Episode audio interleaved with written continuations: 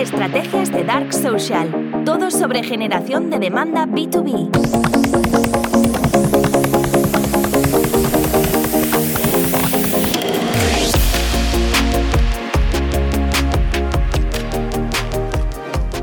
Entre inbound y outbound se encuentra account-based marketing. Account-based marketing sigue siendo el, el gran desconocido del, del marketing, a mi modo de ver, porque todavía el grave problema es que mucha gente se piensa que account-based marketing consiste en hacer cold outreach. Es decir, eh, hay una primera parte que, que, se suele hacer bien, que es entender muy bien cuál es mi perfil de cliente ideal y a partir de ahí eh, se hace un listado de clientes potenciales y se les empieza a bombardear con cold outreach mediante mensajes directos en LinkedIn, llamadas en frío, email. Y eso es un error. Mira, me acabo de reunir con, con una persona dentro de la, eh, una investigación de mercado que estamos haciendo con un cliente nuevo, una empresa muy, muy importante que tiene monopolio en algunos países de Latinoamérica. Y, y lo que hemos visto, bueno, lo que me decía es que al día, al día, recibe 15 mensajes directos de precisamente agencias de marketing eh, vendiéndole sus servicios. Y me decía que ninguna agencia de marketing le ofrece algo distinto. Y he pensado, qué interesante. Qué interesante porque esas agencias a lo mejor se están haciendo, se piensan que están haciendo alguna suerte de account-based marketing, pero nada más lejos de la realidad. Cuando hacemos generación de demanda, eh, lo que hacemos efectivamente en la primera etapa es investigación de mercado. ¿no? Y dentro de una estrategia de generación de demanda, creo que tiene muchísimo sentido, una vez has hecho la investigación de mercado que menciono, contemplar una estrategia de account-based marketing. Ahora explico cómo. Pero la idea es que el account-based marketing puede servir como complemento a generación de demanda y de una forma muy acertada además. Entonces, ¿qué es lo que hacemos? Investigamos el mercado. ¿Cómo empezamos? Como explico siempre, primero hacemos una segmentación de cuentas para ver dentro de los clientes actuales que tenemos qué segmentos de, de, cuentas de clientes tenemos. Luego hacemos una segmentación de mercado, intentamos ver qué segmento de mercado es el más atractivo para nosotros y en base a ese resultado identificamos qué clientes tenemos que encajen con ese segmento de mercado al que nos queremos dirigir.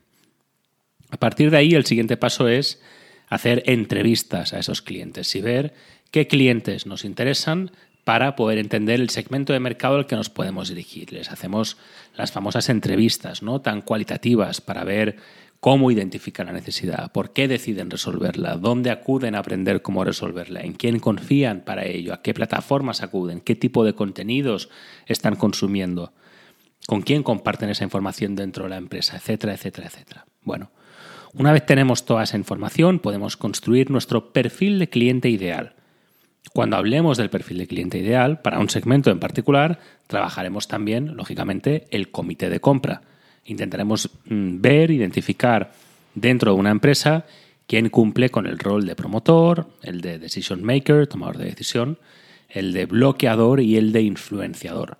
Cuanto más grande sea el tamaño de la empresa dentro del segmento de mercado al que nos queremos dirigir, más complejo será ese comité de compra. Y cuanto más pequeña sea la empresa, el tamaño de la empresa al que nos queremos dirigir, más sencillo será el comité de compra. Y nos podemos encontrar con que los cuatro perfiles del comité de compra, el, el promotor, el tomador de decisión, el influenciador y el bloqueador, pues, pues sean la misma persona. ¿no? Pero es importante siempre tener en cuenta ese comité de compra dentro del perfil de cliente ideal. Bien. Tenemos el perfil de cliente ideal. ¿Cuál sería el siguiente paso para poder hacer account-based marketing? Bueno, el siguiente paso es ver qué empresas hay en el mercado que encajen dentro de ese perfil de cliente ideal. Y hoy en día hay herramientas muy chulas para poder hacer ese ejercicio de forma bastante, bastante eficiente. Pero bueno, ya sabemos qué empresas encajan dentro de ese perfil de cliente ideal. Las investigamos un poco, vemos qué perfiles dentro del comité de compra y LinkedIn o cualquier plataforma están bueno, eh, accesibles para poder acceder a esa información y lo siguiente que hacemos es empezar con una estrategia de generación de demanda. Creando una estrategia de contenidos donde tengamos una categoría, donde nos podamos posicionar como líderes y a partir de ahí con la estrategia de contenidos vamos a crear contenidos tofu, mofu, bofu, que pueden ser multiplataforma. Eh, dentro de una estrategia de contenidos puedes tener una estrategia en LinkedIn como yo, la que yo tengo, y una estrategia en podcast como la que yo tengo. eh, son válidas. Y no son necesarias, no son Vamos a ver, no, su existencia no depende la una de la otra, sino que son complementarias y cada una de ellas, cada una de estas estrategias pueden generar sus propios resultados y así hay como medir, así es como hay que medirlo luego en el pipeline cuando calculamos especialmente pipeline velocity, número de oportunidades creadas, average contract value, etc. Yendo al punto al que quiero llegar. ¿Qué es lo que pasa? Que aquí, cuando hayamos creado ese listado de perfiles que cumplen con nuestro perfil de cliente ideal, de empresas que cumplen con nuestro perfil de cliente ideal, esa estrategia de contenidos que vamos a crear, lo ideal es que esté adaptada lo máximo posible, lo máximo posible a estas empresas. Y si tenemos que crear subsegmentos para estas empresas, los creamos. Es muy importante, incluso si estamos en mercados, que me pasa con algún cliente en que el número de empresas potenciales con el que podemos trabajar no, no es más de 10, pues perfecto, incluso podemos hacer contenidos enfocados a cada uno de estos clientes. A lo mejor no decimos, pues mira, esto es para Coca-Cola, ¿no? Coca-Cola Group. No hace falta. Solamente con que el contenido sea suficientemente atractivo para ellos ya entenderán el mensaje. Entonces, cuando hacemos generación de demanda pura, se podría decir que aquí acaba el trabajo. Mm, account-based marketing aquí ni, ni siquiera ha empezado, si quieres. El account-based marketing lo que hace es medir la intencionalidad medir la intencionalidad de determinadas audiencias. Y aquí lo que haremos, por tanto, será identificar a esas empresas a las que nos estamos dirigiendo y categorizarlas por intencionalidad de compra. ¿Qué es lo que necesitamos, por tanto? Herramientas para, para poder medir esa intencionalidad de compra. Publicaciones e interacciones en LinkedIn de su comité de compra. Búsquedas que esa empresa esté haciendo en Google. Si esa empresa de repente, en mi caso, ¿no? busca en Google generación de demanda, yo sé que tengo que contactarles. Porque ¿qué ha pasado ahí? Que probablemente hayan visto una publicación mía, porque generación de demanda es mi categoría, y por tanto están buscando en Google, les tengo que contactar para, asegurar, no, para asegurarme de que hablan conmigo. Nuevas contrataciones, imaginaros que en mi caso, ¿no? Alguien contrata a un nuevo director de marketing. Bueno, sabemos que normalmente una nueva contratación es un trigger, es un disparador para contratar nuevos proveedores. Es un buen momento notas de prensa, hitos que vaya alcanzando la empresa, como rondas de inversión cerradas, también es un buen, momento de contratación, ahí hay que estar. Visitas que hayan hecho a tu página web. Hay muchas herramientas como GetResponse, por ejemplo, o LeadFeeder, que te permite ver qué empresas están visitando tu página web. Son todos estos momentos en los que sí has hecho generación de demanda, puedes contactarles. ¿Y por qué digo sí has hecho generación de demanda? Por un sencillo motivo. Sobre todo en el caso de notas de prensa, o por haber cerrado una ronda de inversión, o por haber contratado a un director de marketing, no significa que por el hecho de que vayan a estar abiertos a contratar nuevos proveedores, te vayan a contratar a ti. Em, la única forma de garantizar que ese outreach que estamos haciendo tenga sentido es cuando realmente hemos sido capaces de construir una categoría donde nos hemos posicionado como líderes y sobre todo asegurando que la empresa a la que vayamos a contactar ya conoce nuestra categoría y ya nos tiene como referente. Las posibilidades, no solamente de que nos respondan, sino que luego convierta, son mucho más amplias. Es decir, ¿cuál es la diferencia entre Cold Outreach y ABM tal y como lo acabo de explicar? Es, es fundamental diferenciar esto, es, es muy importante. Imaginamos que somos un SDR en una empresa y, nos dicen, bueno, señor SDR, a partir de ahora lo que tienes que hacer es contactar con empresas en frío. ¿Cuál es el problema frente al que nos vamos a encontrar? El problema es que empresas que no nos conocen van a empezar a recibir mensajes nuestros donde les vamos a estar pidiendo una llamada. Una llamada para que yo les explique que están sufriendo una necesidad, que todavía no saben cómo resolver y por tanto ni de broma se encuentran en momento de compra ese proceso de conversión, en el caso de que yo lo haga muy bien y consiga dar con ese 3% del mercado que está en momento de compra, ese proceso va a durar mucho tiempo y va a tener un porcentaje de conversión muy bajo. O sea, se dice, se dice, que del 100% del mercado, entre el 20 y el 30% está abierto a cambiar de proveedor y el 3% está en momento de compra. Por tanto, ya jugamos contracorriente. Es decir, solamente entre el 20 y el 30% del mercado estaría dispuesto a escucharnos. Y no está en momento de compra. Solamente el 3% está en momento de compra. Entonces, les contactamos hoy. Vamos a decir que vendemos, como siempre, el ejemplo que digo, un software de contabilidad. Una empresa, vamos a decir que dura de media, tiene un ciclo de vida medio de 15 años. ¿Cuántos softwares de contabilidad va a tener a lo largo de esos 5 años? Vamos a decir que 3. Cada 5 años lo cambian, por ejemplo. ¿no? Eso significa que las posibilidades a lo largo de un periodo de 15 años de que esa empresa valore contratarnos son de son tres veces a lo largo de 15 años. Las posibilidades de que contactemos con esta empresa en el momento adecuado son muy bajas. Pero espera, espera, que aquí viene lo mejor. Porque uno podría decir, oye, va, le metemos volumen y listo. Venga, te lo compro. Vamos, campeón. ¿Cuál es el problema? Que a esa empresa le vamos a escribir. Entonces nos tiene que responder. Y cuando hablas con personas que te están diciendo que les envían 15 mensajes al día, me parece una barbaridad, ¿eh? pero es cierto que cada día recibimos más mensajes de venta fría. Todos los días yo creo que recibimos todos, y algunos más y otros menos.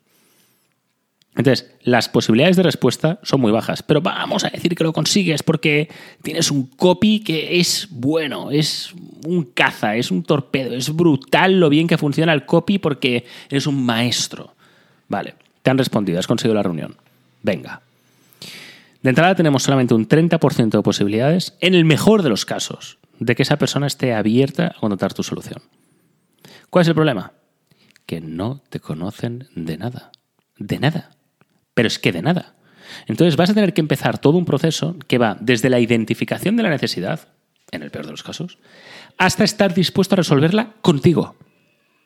Todo ese proceso no solamente tiene muy bajos porcentajes de conversión, porque el cliente normalmente en B2B va a preferir irse con el líder que no con un desconocido, sino que encima, y esto es algo que muy pocas empresas tienen en cuenta, la velocidad de conversión va a ser muy lenta. Porque que el 20 o 30% de las empresas estén dispuestas a cambiar de proveedor no significa ni siquiera que lo vayan a hacer este año. O sea, si decimos que en 15 años van a cambiar tres veces de proveedor, a lo mejor tenemos que esperar tres años. Y no es una exageración. Entonces, claro, la labor de un SDR que haga ABM de, aquella manera, que es Cold Outreach, es, muy baja. Ahora, ¿qué pasa cuando ABM, explicándolo como lo acabo de explicar en el episodio, se hace de la forma correcta? Entonces, de entrada el SDR no hace nada. Se encarga marketing de crear una categoría donde posiciona la marca como líder. Eso es lo primero. Eso es lo primero. Entonces, marketing se encarga de que esta categoría llegue al promotor del comité de compra de las empresas a las que nos queremos dirigir. Y conseguimos que los contenidos resuenen entre ellos. Entonces, no solamente tenemos reconocimiento de marca, el mercado nos diferencia de la competencia, sino que encima tenemos relevancia de marca. El mercado nos diferencia de la competencia y entiende encima que le aportamos valor. A partir de ahí, en generación de demanda pura, que es lo que yo hago en performance, no hay que hacer nada. Hay que esperar a que identifiquen la necesidad, aprendan contigo y cuando estén en el momento adecuado, la persona adecuada te contacte. En el momento adecuado, para que la velocidad de conversión sea lo más rápida posible y el porcentaje de conversión de oportunidad a cliente sea lo más alto posible. ¿Qué es lo que pasa? Que si quieres optimizar, optimizar esa estrategia, ABM va muy bien. Porque te puedes adelantar a los pasos, te puedes adelantar a la generación del lead, a la generación de la oportunidad. Diciendo, bueno, yo voy a dar por hecho que todos estos triggers, todos estos disparadores, significan intencionalidad de compra. Y me voy a asegurar que cualquiera que haya aprendido dentro de mi categoría, es decir, cualquiera sobre el que yo tenga relevancia de marca, contacta conmigo. Entonces, aumento la audiencia que está en la parte más baja del embudo. Entonces, ahí lo que digo es, bueno, defino cuáles son los disparadores. En función de sus publicaciones e interacciones con LinkedIn, ofertas de empleo que tengan, nuevas contrataciones, notas de prensa, rondas de inversión, cuando visitan tu página web, búsquedas que hagan en Google de keywords que denoten alta intencionalidad de compra. Y entonces con eso es contacto pero estoy contactando con alguien sobre el que ya tengo relevancia de marca y sé que tiene intencionalidad de compra. Ahí ABM tiene muchísimo que hacer. ¿Mm? Luego hay otras estrategias de ABM, em, más directas, más agresivas, que nosotros ya hemos puesto en marcha. Y todo lo que acabo de explicar ahora es algo con lo que estamos experimentando en mayor o menor medida. Pero con los pocos experimentos que hemos llevado a cabo sabemos que en mayor o menor medida funciona. Entonces, esto es algo muy importante, que tiene muchísimo valor y que se puede poner en práctica. ¿Cuál es el único problema de la ABM? Bueno, pues que a veces es caro. Medir las visitas y poder ponerles nombre a tu página web es caro, es decir, saber qué empresas visitan tu página web y ya mm, no hablamos de saber eh, las búsquedas que hacen eh, esas cuentas ABM que tienes, es decir, clientes potenciales que has incluido en la lista ABM, pues esas búsquedas que hacen en Google, saber cuáles son, eh, es muy caro.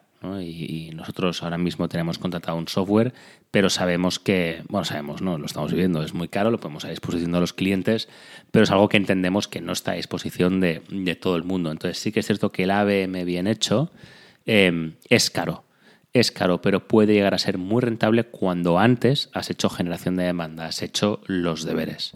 Sin duda el account-based marketing es algo en lo que, como expliqué en otro episodio que tengo en el podcast sobre account-based marketing, creo que tiene muchísimo potencial. Creo que va muy bien para tratar cada audiencia por separado y saberla gestionar de la forma adecuada. Y, y, es algo con lo que seguimos investigando, seguimos avanzando. Comparto las últimas novedades en el podcast y espero que podamos hacer otro episodio sobre account-based marketing en 3, 4, 6 meses, 12, quién sabe, en el que siga compartiendo con vosotros estos avances que estamos haciendo que creo que tienen muchísimo valor. Gracias por haber estado conmigo un episodio más en Estrategias de Dark Social. Si quieres estar al día sobre lo último en estrategias de generación de demanda B2B para SaaS, por favor, dale al botón de suscribirse y así no te perderás ni un solo episodio nuevo. Muchísimas gracias.